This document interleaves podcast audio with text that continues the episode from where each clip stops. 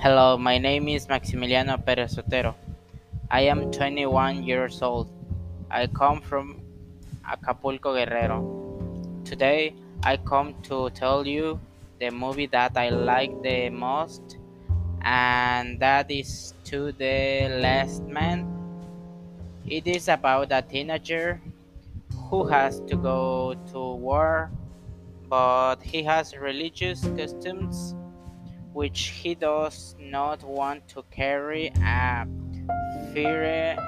firearm and take the lives of other people.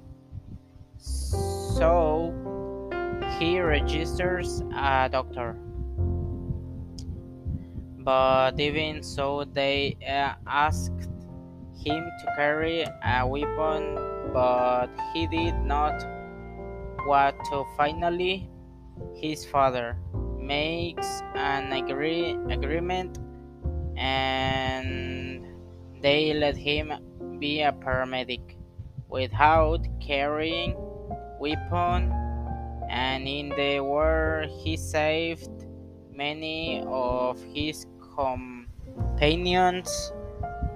Um, my favorite social network is is currently TikTok because they are short videos which entertain entertain me and some of them they give interesting message or make me look an anecdote that I could tell you is when I went to Belize with an aunt and my brother.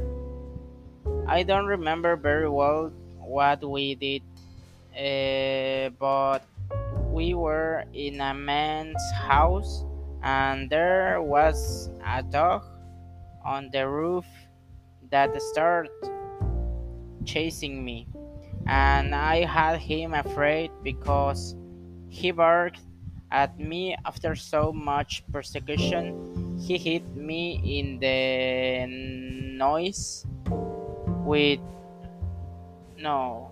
Uh, he hit me in the nose with a tube and I started to bleed.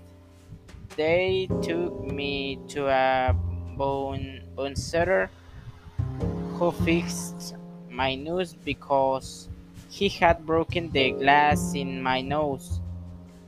And well, since then I try not to run in places uh, don't uh, evermore.